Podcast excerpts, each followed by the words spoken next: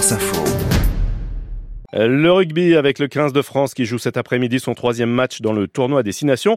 C'est face à l'Italie à Lille. Les Italiens qui n'ont rien gagné dans ce tournoi et qui restent sur 14 défaites d'affilée face aux Bleus, dont un cuisant 60 à 7 dans le mondial en octobre dernier.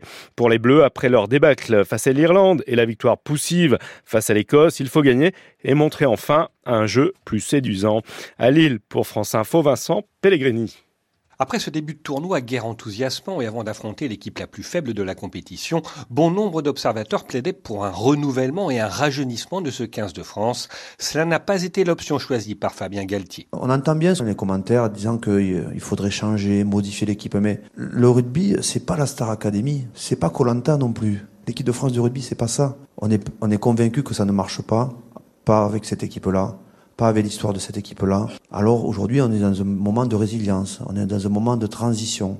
On est convaincu que vivre l'expérience qu'on vit en ce moment va nous rendre plus forts. Sur le plan défensif, les Bleus ont été bien plus performants en Écosse que face à l'Irlande. Dans le domaine offensif, en revanche, ils ont livré une prestation décevante. L'entraîneur de l'attaque tricolore, Patrick Arletaz, attend des progrès dans ce secteur. Avant d'arriver au plaisir, il faut faire énormément d'efforts et ça nécessite énormément de rigueur et ça nécessite énormément d'automatisme. Pour arriver au plaisir extrême, c'est de de plus y réfléchir, que ça devienne naturel et que justement que tout le monde soit libéré, que tout le monde puisse prendre du plaisir. On l'a connu que très rarement en Écosse. C'est vrai, on veut le connaître de manière plus, plus récurrente sur un match. C'est ça qu'on veut. Mais on sait que si c'était facile, ça se saurait. Hein. Battu lors de ses deux premiers matchs dans ce tournoi, l'Italie reste sur une défaite cinglante face aux Bleus, 60 à 7 en octobre dernier lors de la Coupe du Monde. Mais le troisième ligne, François Cross, s'attend à une opposition plus corsée cet après-midi. Le match euh, en Coupe du Monde, on savait que c'était le match pour la, qualification, donc forcément, on, a mis tous les ingrédients en place pour, euh, pour, pour que ça fonctionne. Et, face à nous, il y avait une équipe d'Italie qui était, qui était fatiguée et qui avait, qui avait un peu mal à la tête sur cette phase de poule. Donc euh, là, ce sera une situation complètement différente. Ils ont fait deux, bons premiers matchs et c'est une équipe, l'Italie, qui, propose beaucoup d'engagement et, une grosse intensité. Il faudra répondre présent si on veut jouer notre rugby. Les Bleus sont sur une série de 14 victoires consécutives face à l'Italie. Ils n'ont plus perdu face à la Squadra depuis 11 ans. Vincent Pellegrini à Lille pour France Info. France-Italie, coup d'envoi à 16h, match à vivre en direct sur France Info cet après-midi. Paris a été l'espace d'une journée hier le centre du monde du skateboard. Dans la flambant neuve Adidas Arena, porte de la Chapelle, se tenait la Street League Skateboarding, la SLS, une sorte de Ligue des champions de la planche à roulettes qui réunit tous les meilleurs skateurs et skateuses de la planète. Un test aussi grandeur nature à un peu moins de six mois des Jeux Olympiques de Paris. Julien Froment y était, porte de la Chapelle pour France Info. Dans les gradins bondés de la Adidas Arena, Eléa, la vingtaine, s'initie au skateboard.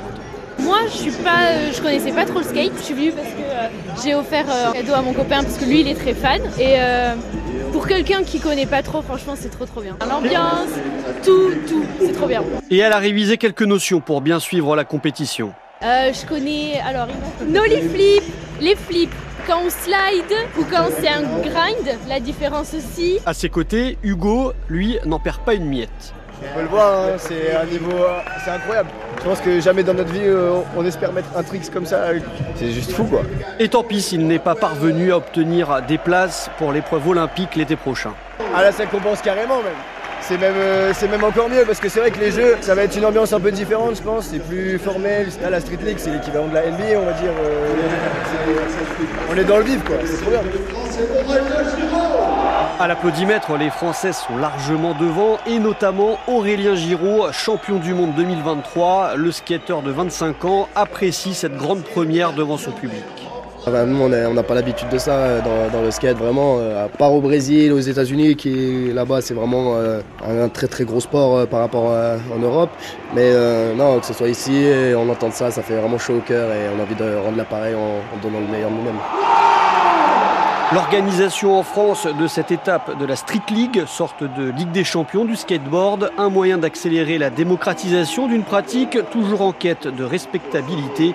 La skateuse parisienne Charlotte Him. Bon, des fois on nous regarde toujours de travers quand même quand on skate dans la rue, mais c'est vrai que globalement c'est positif parce qu'il y a de plus en plus de skateurs, il y a de plus en plus d'infrastructures, des skateparks qui sont développés. Tout ce qui peut être en faveur de développer le skate, c'est vraiment positif. Et devant plus de 6500 spectateurs enthousiastes des connaisseurs, mais aussi des néophytes, les skateurs français ont eu un alléchant avant-goût de ce qu'ils vont vivre en juillet prochain, place de la Concorde.